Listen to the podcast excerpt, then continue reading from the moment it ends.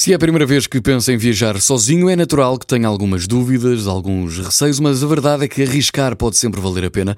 Travam-se novas amizades, descobrem-se mais cidades e, entre outras valências de viajar sem companhia.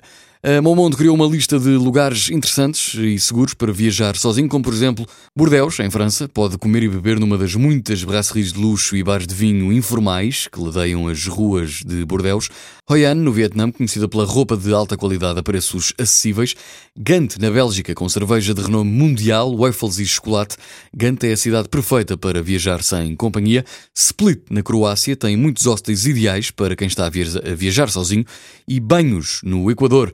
Alugue uma bicicleta de montanha faça a Ruta de las Cascadas, com subidas íngremes entre floresta tropical densa e cascatas estrondosas. Apesar de ser uma das cidades mais seguras do país, ainda ocorrem pequenos roubos, por isso é sempre uma questão de ficar atento e ter sempre alguma consciência.